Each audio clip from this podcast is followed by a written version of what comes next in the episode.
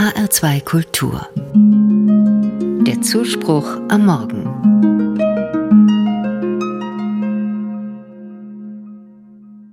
Sie fallen sofort auf an der Kasse im Supermarkt, ein altes Paar.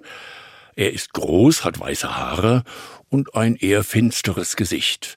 Sie ist klein, trägt einen Pelzmantel und ist stark geschminkt. Auch sie schaut grimmig. Sie meinen nämlich, die Kassiererin habe einen Fehler gemacht.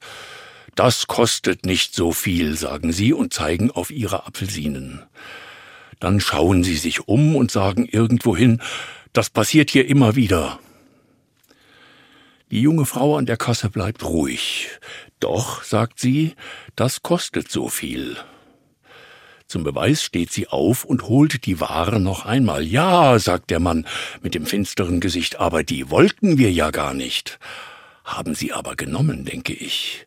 Wir wollten die billigen, sagt die grimmige Frau. Die junge Frau an der Kasse bleibt weiter ruhig. Ich hole sie Ihnen, sagt sie und holt die billigere Ware.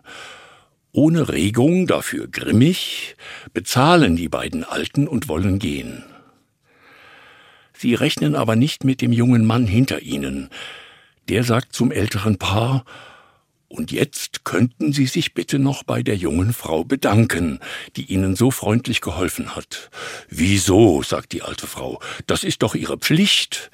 Nein, sagt der junge Mann, Sie beide sollten sich nicht beschweren, wenn es ihr eigener Fehler war.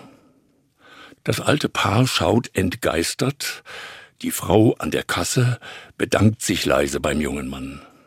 Andere sind nicht meine Knechte oder Mägde. Und Alter schützt vor gar nichts.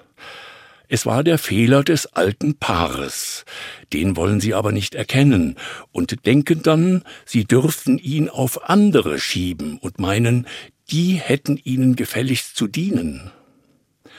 Man darf sich aber der Menschen nicht bedienen, und niemand ist nur deswegen klüger, weil er älter ist.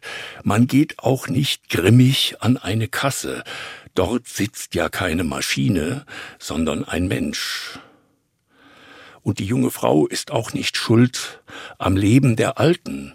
Man darf sein Unglück mit sich nicht abwälzen auf andere.